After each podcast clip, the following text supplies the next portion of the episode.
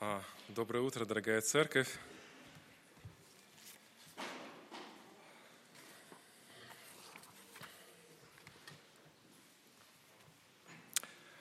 А, мы продолжаем с вами изучать первое послание Коринфянам. А, очень особенное послание, удивительное, удивительно своей практичностью. Так много разных тем открывает Павел, так много практичного богословия, а, которое Павел освещает в этом послании. Я думаю, мы а, уже обогатились очень сильно и будем продолжать обогащаться по Божьей милости. В прошлый раз Сергей помогал нам понять вторую часть шестой главы, и мы видели семь аргументов борьбы с разного рода сексуальным грехом – а сегодня мы будем смотреть на первые семь стихов седьмой главы, и можно так даже назвать тему «Жениться или не жениться?». Помните, а, у шекспировского Гамлета был вопрос «Быть или не быть?». Да? И этот вопрос кочует уже столетиями в культуре людей, когда они стоят перед каким-то выбором. И в какой-то степени можем сегодня сказать, что этот вопрос звучит относительно брака – а, хотя безбрачие а, является основной темой и учением первых семи стихов седьмой главы первого послания Коринфянам, в то же время очень глубоко апостол Павел говорит не только о безбрачии и о том, что Бог думает о безбрачии, но также говорит о сексуальной чистоте далее, продолжает эту тему, и говорит об отношении супругов друг с другом. То есть вопрос семьи, а, продолжает быть освященным апостолом Павлом, и я думаю, что Бог благословит нас иметь радость, а, иметь убеждения, которые Писание нам э, вносит в нашу жизнь, в наше сердце через это учение. Давайте прочтем этот текст. Итак, первое послание Коринфянам, 7 глава, а, с 1 по 7 стихи. «А о чем вы писали ко мне, то хорошо человеку не касаться женщины. Но во избежание блуда каждый имеет свою жену, и каждый имеет своего мужа. Муж оказывает жене должное благорасположение, подобно и жена мужу. Жена не властна над своим телом, но муж. Равно и муж не властен над своим телом, но жена. Не уклоняйтесь друг от друга, разве по согласию, на время – для упражнения в посте и молитве, а потом опять будьте вместе, чтобы не искушал вас сатана невоздержанием вашим. Впрочем, это сказано мною как позволение, а не как повеление. Ибо желаю, чтобы все люди были как и я, но каждый имеет свое дарование от Бога, один так, другой иначе. Вот такой текст. А, я думаю, что каждый, кто находится здесь в этом зале, легко согласится с тем, что тема отношений мужчины и женщины – это самая актуальная тема а, во время, ну, во всей истории человечества, можно так сказать. А, больше всего говорят об этом, самая волнующая тема. Больше всего, наверное, книг написано об отношениях мужчины и женщины. Больше всего фильмов снято, а, стихов написано, песен спето. Что еще можно сказать? Это одна из самых-самых животрепещущих тем отношения мужчины и женщины или вопрос брака, и в том числе вопрос безбрачия, вопрос одиночества. Библия очень много учит о браке.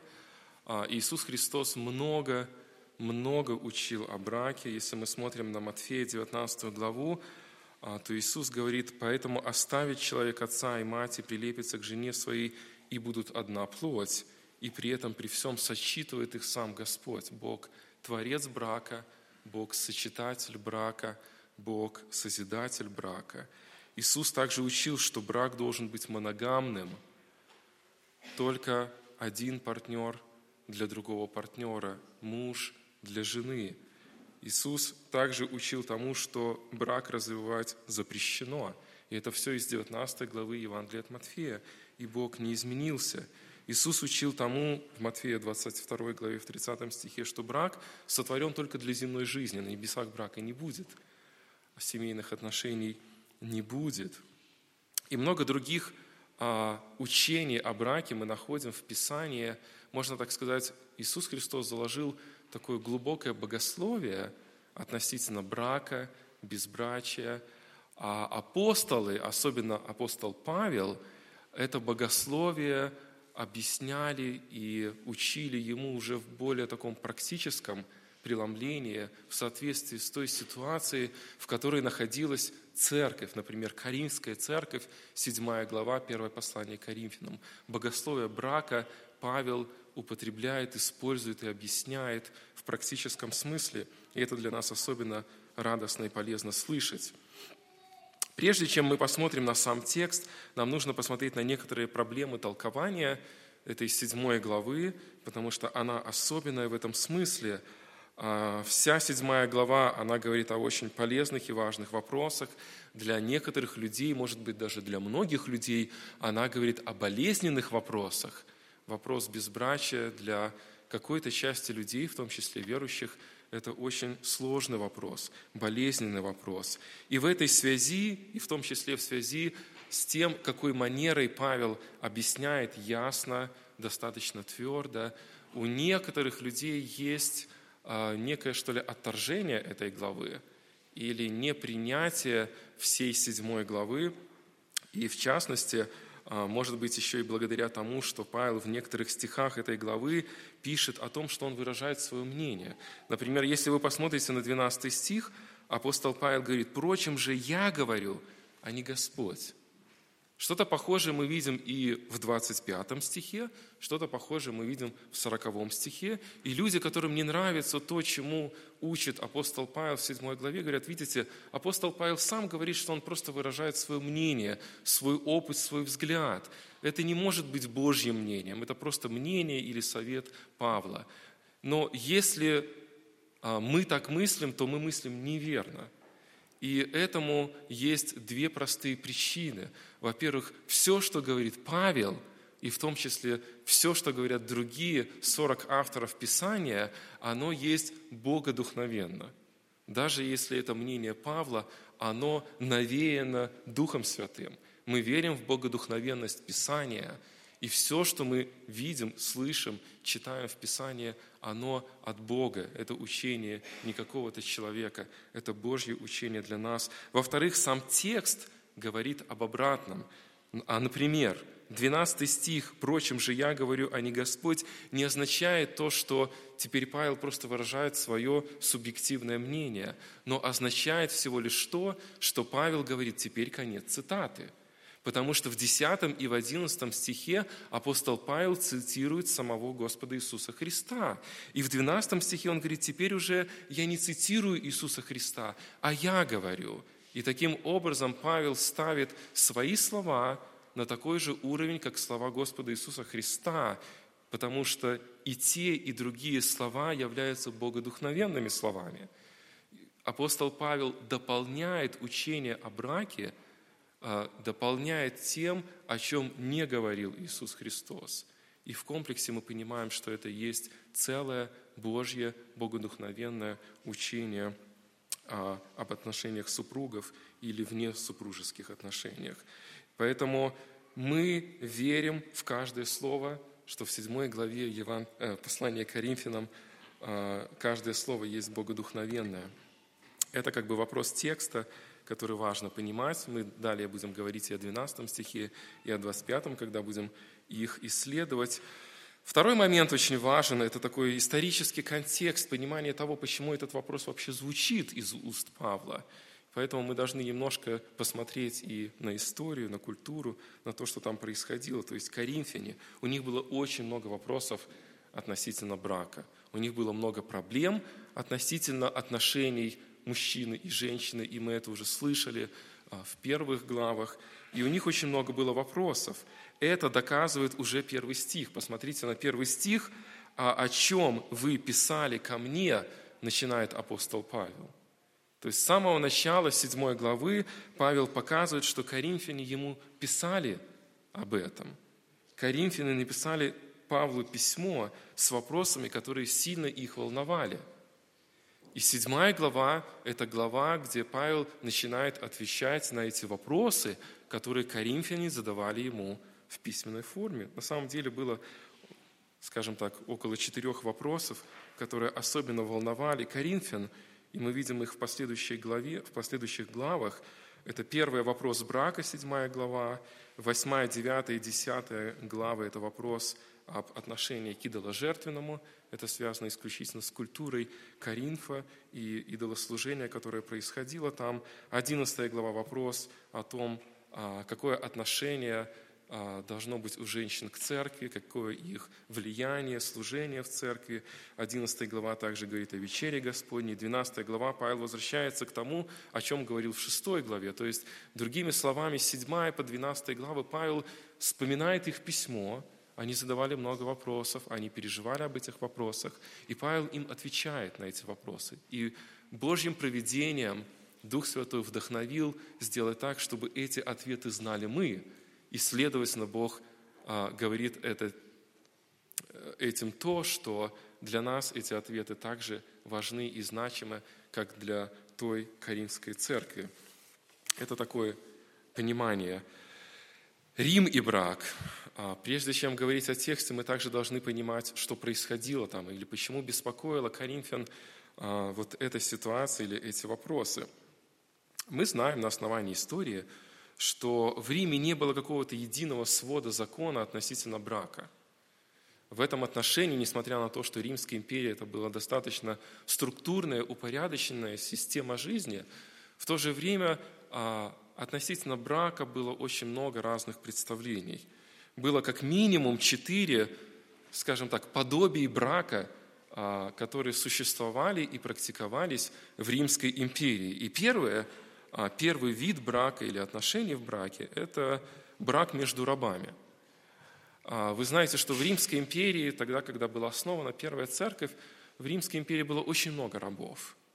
И даже в Писании мы часто видим упоминания о том, а, что были рабы, какое их отношение должно быть к тому или этому.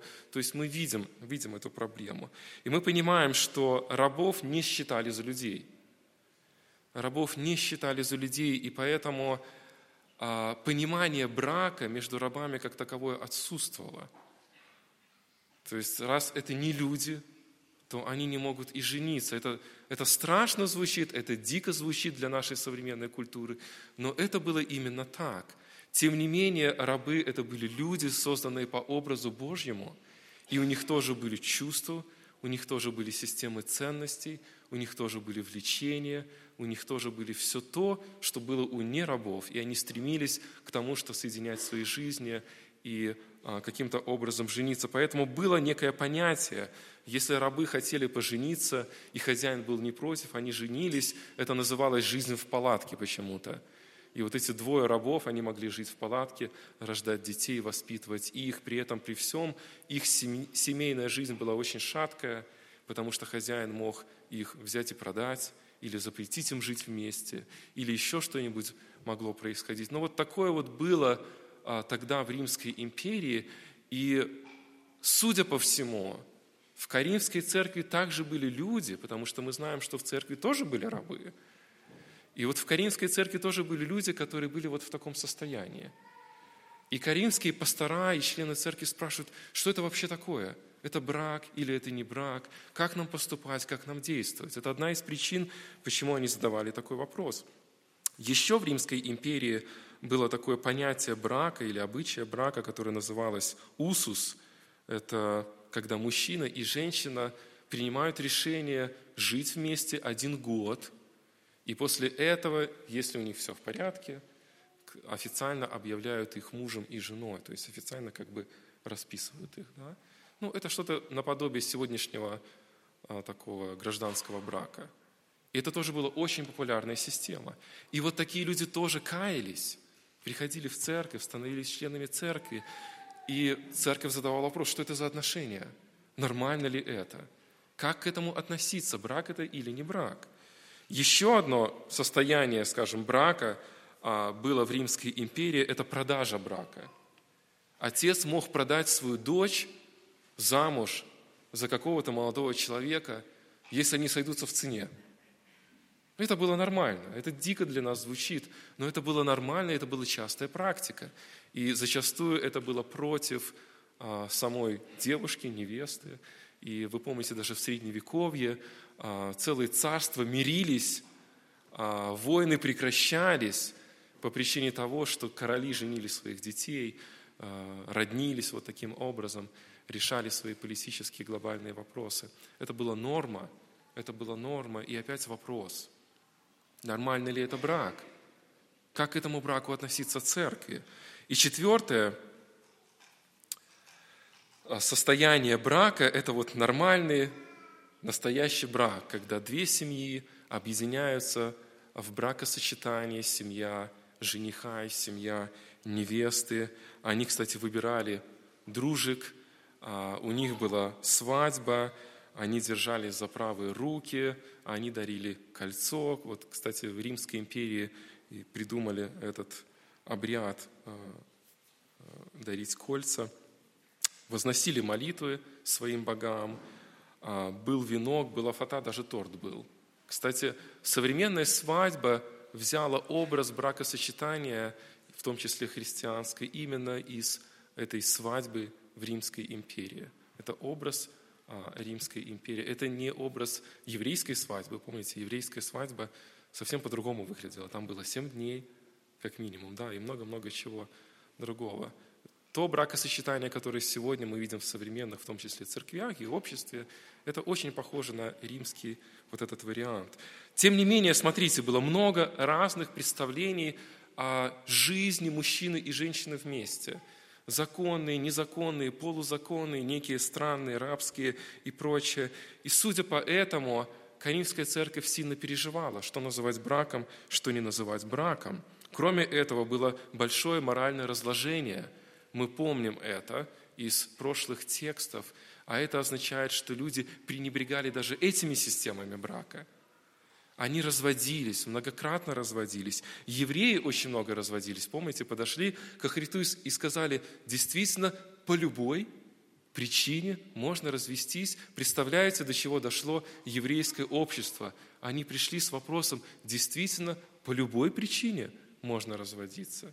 То есть очень серьезное моральное, греховное разложение было не только в языческой культуре Коринфян, но и даже у евреев.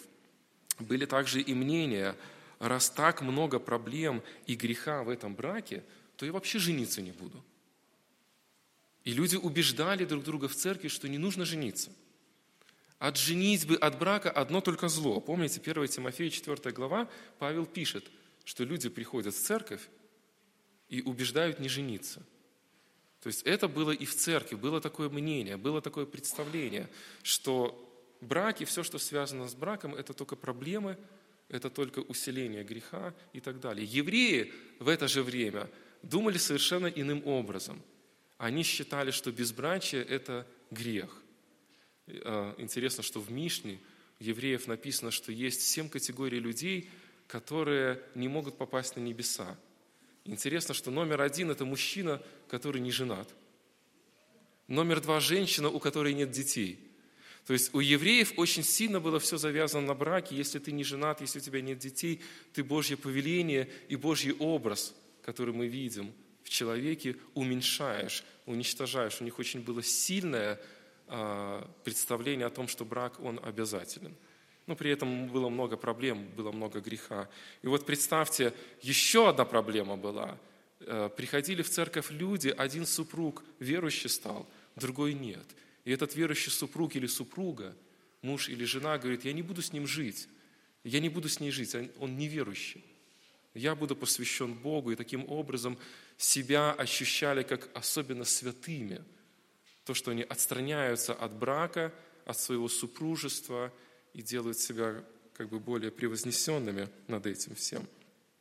И вот, это, вот эта каша проблем, она была в церкви, она была в той культуре. Не меньшая каша проблем сегодня в нашей культуре, и ее объяснять нам точно не надо.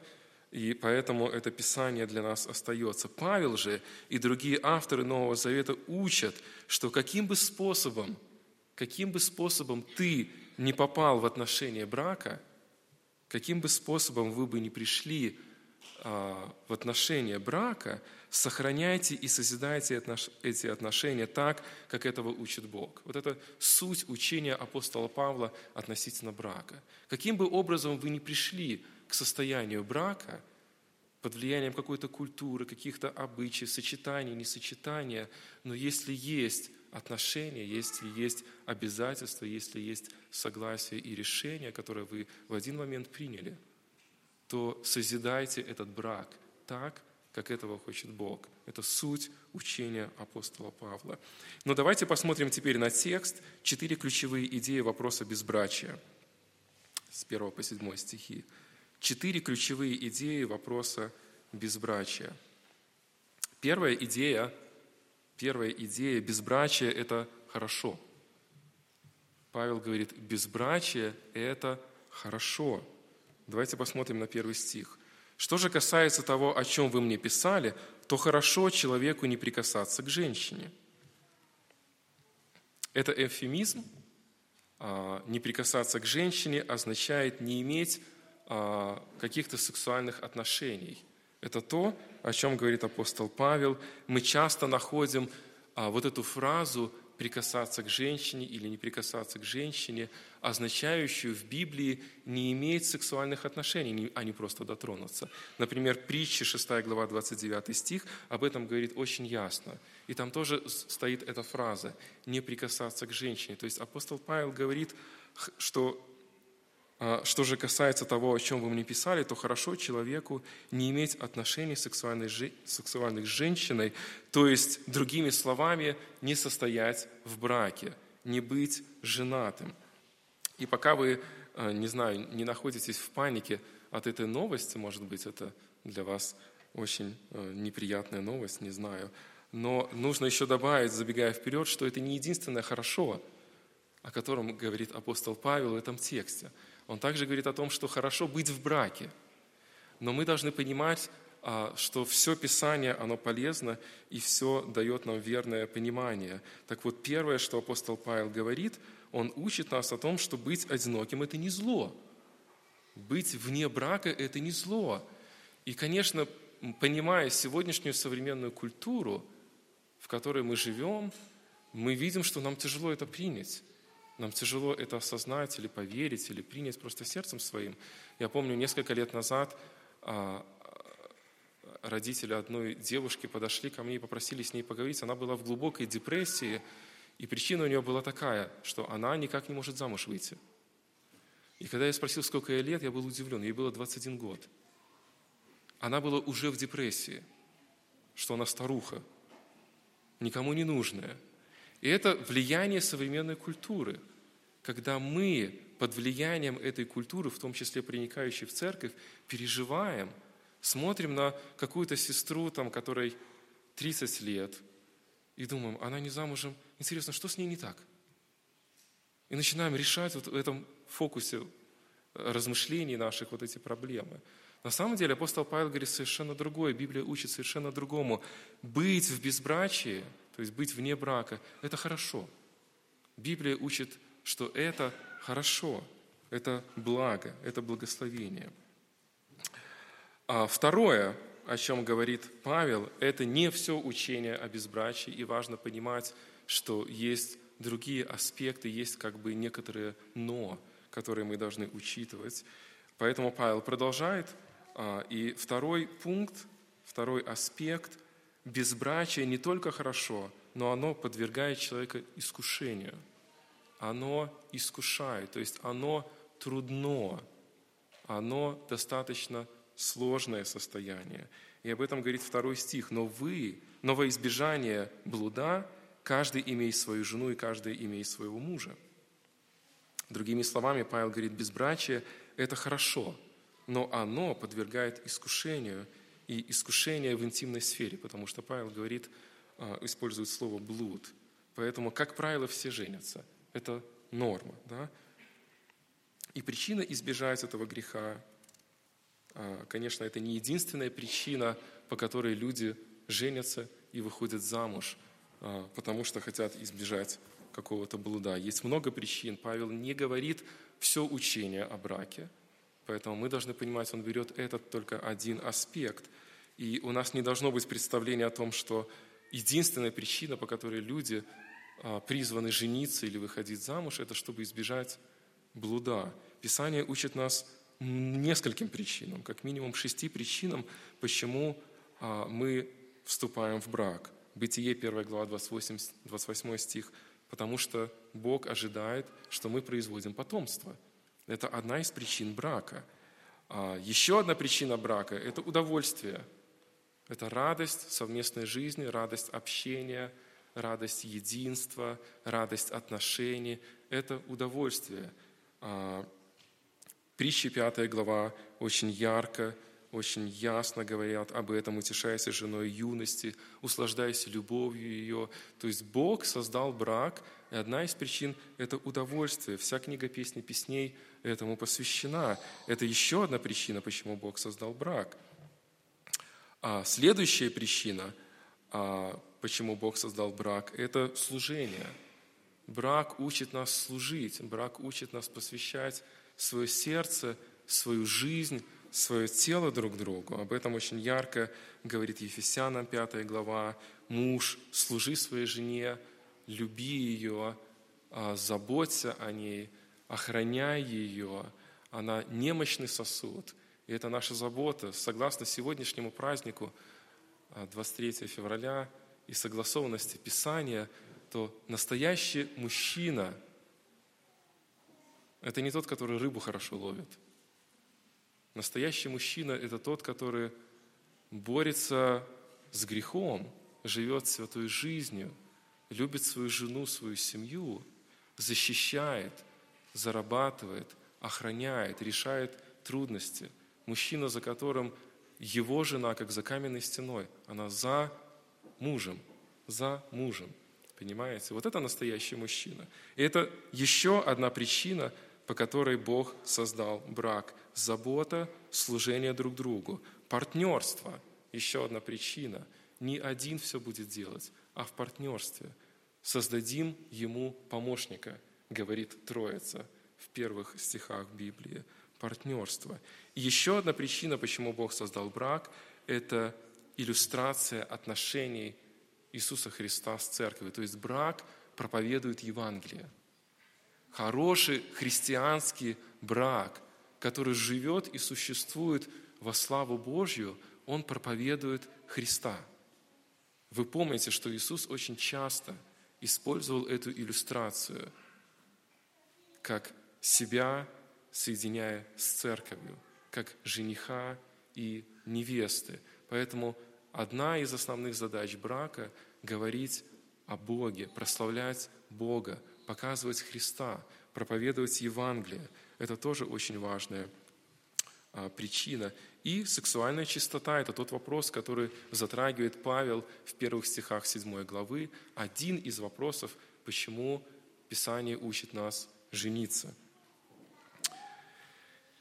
Третий пункт. Безбрачие невозможно для женатых.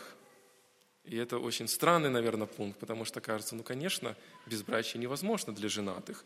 Но на самом деле все не так-то просто. И те, кто женаты, кстати, сегодня, сейчас, в эту минуту, особенно вы должны быть внимательны.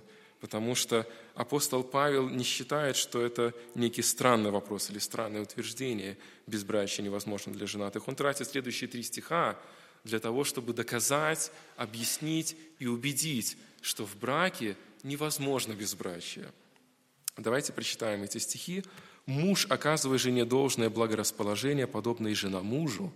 Жена не властна над своим телом, но муж. Равно и муж не властен над своим телом, но жена. Не уклоняйтесь друг от друга разве по согласию на время для упражнения в посте и молитве, и потом опять будьте вместе, чтобы не искушал вас сатана невоздержанием вашим». Скорее всего, в Коринфе, став верующим, некоторые женатые люди пренебрегали своими супружескими обязанностями, отстранялись от своих семей, чувствовали, что они особо святые, и им брак не нужен, пренебрегали своими супругами. Но апостол Павел учит другому. Он говорит, находясь в браке, ты не можешь жить так, как будто ты безбрачный.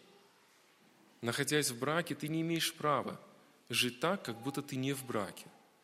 Ты не имеешь права принадлежать себе. Ты принадлежишь своей жене, и ты, жена, не имеешь права принадлежать себе. Ты принадлежишь своему мужу. Вы не безбрачные. Вы не сами по себе. Вы одно тело, одна плоть. Муж отдает долг своей жене, говорит апостол Павел, и жена отдавает долг своему мужу. И это все в постоянном времени происходит тогда, когда мы находимся в этой жизни. Видите, Бог физическую близость, физические отношения показывает как важную составляющую брака. И это тоже важный момент – И Павел сразу говорит о некоторых вещах, он говорит об исключении. «Не уклоняйтесь друг от друга разве по согласию на время для упражнения в посте и молитве».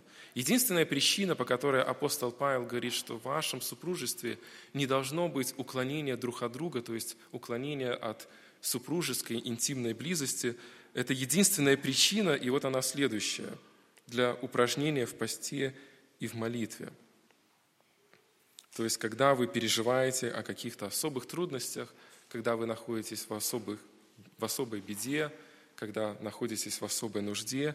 И смотрите, Павел ставит критерии очень четкие. Он очень сильно переживает, чтобы это было контролируемое.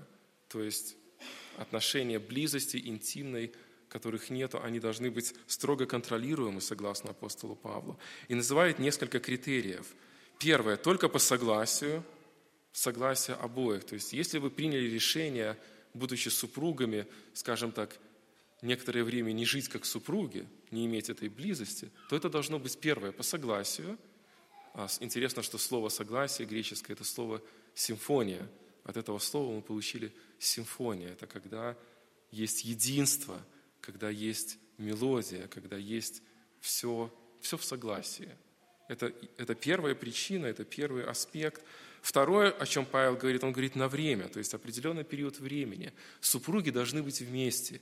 Их близость, физическая близость должна быть постоянной.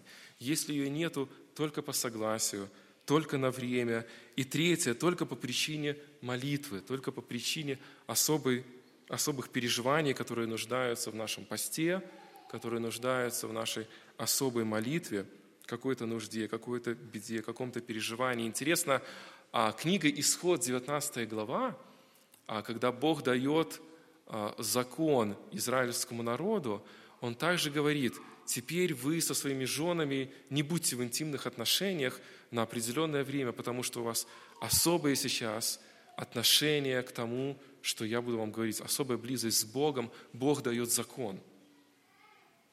И при этом интересно, Бог говорит, вы теперь побудьте немножко отдельно. То есть фокус вашего внимания, вашего сердца, ваших эмоций, вашего тела не на супруге, а на Боге. И это мы видим несколько раз в Писании повторяется. Например, Захарии, 12 глава, с 10 по 14 стихи, пророчество о Христе, когда израильский народ осознает, что они распяли Иисуса Христа, и будет большой плач, и будет большое покаяние. И Захария говорит, что каждая семья, каждый клан, каждое колено израильское будет особо молиться и плакать, и мужья будут особо, а жены будут особо. То есть у них не будет физической близости, у них не будет интимных отношений в это время у супругов, потому что у них будет скорбь, они будут находиться в состоянии покаяния, они будут скорбеть о том, которого пронзили, они будут в близких отношениях, особых отношениях с Богом в этот момент. Это будет молитва, это будет пост. И это происходит в наших семьях, когда мы сокрушены каким-то грехом и чувствуем раскаяние, когда мы молимся о какой-то трудности, о каком-то переживании, мы все в наших семьях проходим эти этапы, и апостол Павел говорит, это единственная причина – когда муж и жена должны избегать интимной близости, когда они находятся вот в таком состоянии. И конец пятого стиха, а потом опять будьте вместе, чтобы не искушал вас сатана невоздержанием вашим. Посмотрите, Павел говорит о ясной причине. Сатана будет нас искушать. Если мы пренебрегаем близостью, физической близостью супруги, то сатана будет искушать нас к греху.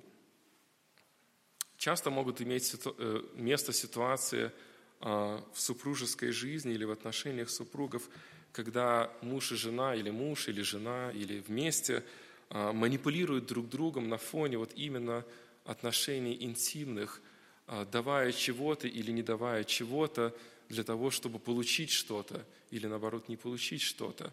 И апостол Павел очень четко и твердо говорит, что мы, супруги, не имеем права это делать, потому что мы тогда являемся соработниками у сатаны.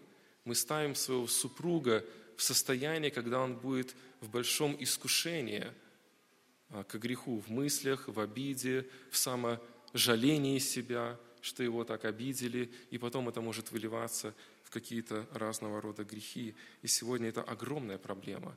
Сексуальная чистота в современном мире – это гигантская проблема, потому что огромные возможности открыты перед людьми в век информационных технологий. Очень актуальный вопрос – очень актуальный вопрос.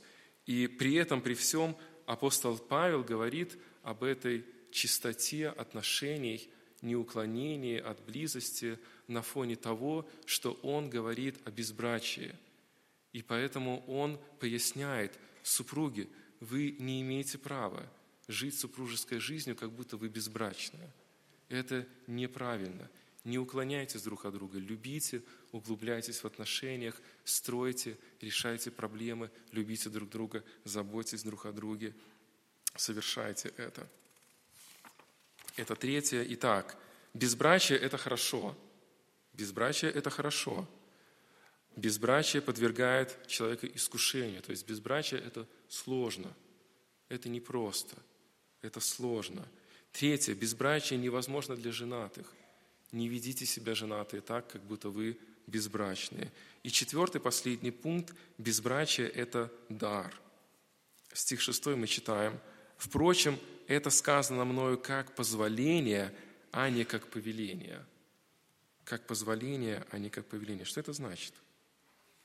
Слово «позволение» – такое сложное слово, даже так не очень хорошо оно переведено здесь. Скорее, дословно оно звучит как осведомленность или общее мнение. Дословно это слово можно перевести «думать так же, как кто-то». Думать так же, как кто-то. Нигде в Библии больше не используется а, это слово, кроме а, первой книги Маковейской в 14 главе. Это а, апокриф. Слово переведено как «знающее». Это слово переведено как «знающее».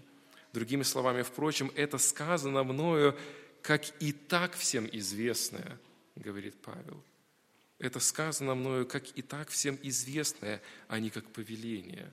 Это Павел говорит. То есть во избежание блуда Павел говорит, женитесь. Впрочем, я это сказал, как и так известное, понимание, понимая наши человеческие наклонности, потребности и нужды, физиологические нужды. То есть большинство людей женятся, и это нормально, и это по их потребностям, и так они устроены Богом, и это все хорошо.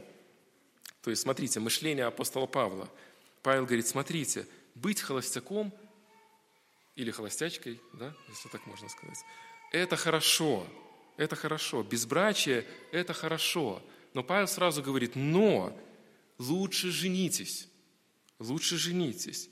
И когда вы поженитесь, то исполняйте брак так, как это угодно Богу, а не скатывайтесь в состояние, как будто вы не поженитесь. Я не приказываю жениться, но я знаю человеческие потребности, что в этом есть нужда, физиология, и вижу, что это лучше для вас. И единственная причина, апостол Павел логически приходит к следующему, по которой не стоит вам жениться, это вот как раз седьмой стих. «Ибо желаю, чтобы все люди были как я, но каждый имеет свое дарование от Бога, один так, другой иначе». Видите, мышление Павла – а, жизнь безбрачия – это хорошо, но лучше женитесь, потому что большинство женится, это и так все знают, мы к этому склонны, это прекрасно, это Богом устроено. И при этом, при всем, апостол Павел говорит, что тем не менее, а, единственная причина, по которой лучше не жениться, это то, что вы имеете от Бога особенный дар, дар безбрачия. И это Э, то, что Павел говорит в седьмом стихе. «Потому что желаю, чтобы все люди были как я, то есть не женатыми, не замужем, но каждый имеет свое дарование Один так, другой так. То есть это дарование, это от Бога дар. То есть Павел говорит, смотрите, честно говоря, я хотел бы, чтобы все были неженатые. Я хотел бы, чтобы все были неженатые, как я. Но безбрачие – это дар, это не всем дано. Это неправильно всем быть неженатыми.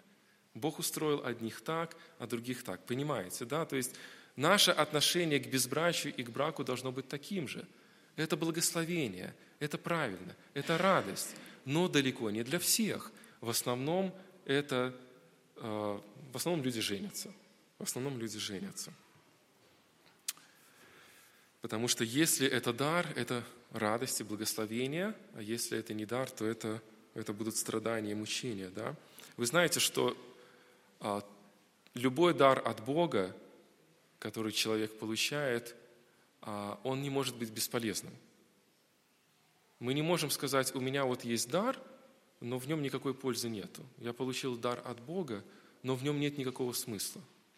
И вы знаете, некоторые люди думают о безбрачии именно таким образом. Они не женаты долгое время или не замужем, и они говорят, это мой дар, и при этом при всем в их жизни ничего не происходит. Это какое-то мучение, это какое-то страдание, это какая-то мечта, какое-то ожидание. Если так происходит, это не дар. Дар приносит благословение, дар приносит радость. И если Павел говорит, что безбрачие – это не просто хорошо, а это Божий дар – а именно это мы видим в седьмом стихе, то мы должны понимать, что безбрачие обернется, если это дар, определенными благословениями. И как мы видим, сейчас у нас нет времени, если посмотреть на всех безбрачных в Библии, то мы видим, что их благословение было устремлено к особому посвящению их служения Богу. Это люди, которые были посвящены служению. Они не были обременены семьей. Павел будет об этом много говорить, и мы к этому вернемся но они были с радостью и с готовностью, они служили Богу. То есть это не человек, который скорбит, что у него такая судьбенушка, что ему приходится быть вне брака, мучается, страдает и как-то вот это терпит все, доверяя Богу. А, нет, это человек полон радости, служения. Он посвящает огромное количество свободного времени своего, которое бы съела его семья, его дети и супруг или супруга – он посвящает это Богу. Самый простой пример – апостол Павел. Его жизнь была наполнена огромным количеством служения. И тут важно сказать, все учение Писания, если мы возьмем относительно безбрачия и будем отвечать на вопрос, почему люди не вступают в брак, то тут есть только две причины. Первая причина – это дар, о которой мы только что говорили. Вторая причина – это грех. Мы знаем, что грехопадением – человечество разрушило отношения с Богом, и человечество разрушило отношения друг с другом. Это следствие грехопадения. То есть, если я не женат или не замужем, это может быть по двум причинам. Первое, Бог мне дал особое дарование, и значит, моя жизнь должна быть посвящена служению Ему. И вторая причина – грех. Либо мой грех, мои амбиции, я среди 7 миллиардов не нахожу достойную мне, это грех. Это испорченное грехом сердце. Либо это грех того, кто не замужем, не женился, либо это грех людей по отношению к тому, кто не замужем и не женился. Или это может быть обоюдный грех и того, и другого. Но это одна из двух причин, по которой люди не женятся, не выходят замуж. Амбиции, греховность, представление того, что все мне должны, и все должно быть намного прекраснее, чем есть на самом деле, и так далее, и тому подобное. То есть греховность человека, его греховное сердце оставляет многих вне брака. И второе – это хорошая причина, это Божий дар. Но тогда, э, если я без брака, моя жизнь, я не должен быть терпилой, я должен быть посвященным Богу человеком. Это то, что Писание говорит в целом о безбрачии. Итак, безбрачие – это хорошо. Библия учит, что безбрачие – это хорошо, если это дар. Безбрачие несет дополнительные трудности. Это посвященность, это глубина отношений с Богом. Безбрачие невозможно для женатых. Это слово апостола Павла к женатым. Не живите так, как будто вы безбрачные. Это неправильно, это греховное состояние. Отдавайте себя супругу вы не принадлежите себе. И безбрачие – это дар, это посвящение Богу, это радость жизни в одиночестве, жизни полностью посвященной Богу. Пусть Господь благословит нас применять это в своей жизни. А если мы в семье, мы знаем и видим ясно послание Павла. Если мы вне семьи, мы знаем себе ободрение, а, как Бог благословляет нас этой истиной. И если мы а, можем созидать друг друга или созидать тех людей, которые э, не знают библейского взгляда на безбрачие, то это тоже благословенное применение, которое мы можем использовать в своей жизни, наставляя людей по этой седьмой главе. Пусть Господь благословит нас прославлять Его нашим браком и нашим безбрачием. Давайте помолимся. Дорогой Отец, слава Тебе за то, что Слово Твое, оно верно, оно сильно, оно ясно, оно открывает нам все вопросы нашей жизни, дает нам правильное понимание – разных граней аспектов, в том числе супружеской жизни или жизни вне супружества. Мы знаем, Господь, что, зная Твое Слово, а, мы имеем вооружение, которое нам нужно в жизни, в нашей, но кроме этого вооружения мы должны твердо держаться истины Твоей. Это то, о чем мы хотим молиться, чтобы наши браки, они были действительно браками, где двое – одна плоть, где каждый принадлежит не себе, а друг другу. Благослови все семьи нашей церкви, а, все браки, всех супругов, иметь трепетное отношение вот к этому призыву Павла, который мы читали сегодня, укрепляя наши отношения, а, производя любовь, производя жертвенность, производя посвященность, производя служение, производя самопожертвование – Благослови, Господь, и тех, кто не находится в браке, а, благослови их сердце радоваться в Тебе или ожидать того, что Ты соединишь их.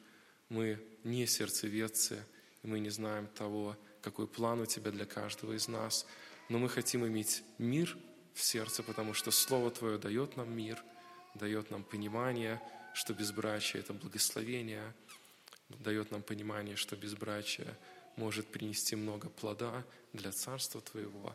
Благослови, Господь, каждого из нас в отдельности оценивать свою жизнь, свое сердце, свои обстоятельства, в которые Ты поставил нас, таким образом, чтобы прославлять Тебя в тех или иных обстоятельствах верно, согласно Слову Твоему. Благослови каждого из нас быть наставником, помощником друг другу, а, применяя эти истины не только к своей жизни – но и в общении друг с другом в тех ситуациях или обстоятельствах, которые Ты нам пошлешь завтра, через год или, может быть, в другое время. Благослови церковь нашу, а, получая эту истину, иметь не только радость, но и применение в своей жизни, яркое применение, потому что мы верим, что все Слово Твое, оно применимо для нас. Благослови, Господь, нас и будь во всем прославлен наш вечный Бог, Отец и Дух Святой. Аминь.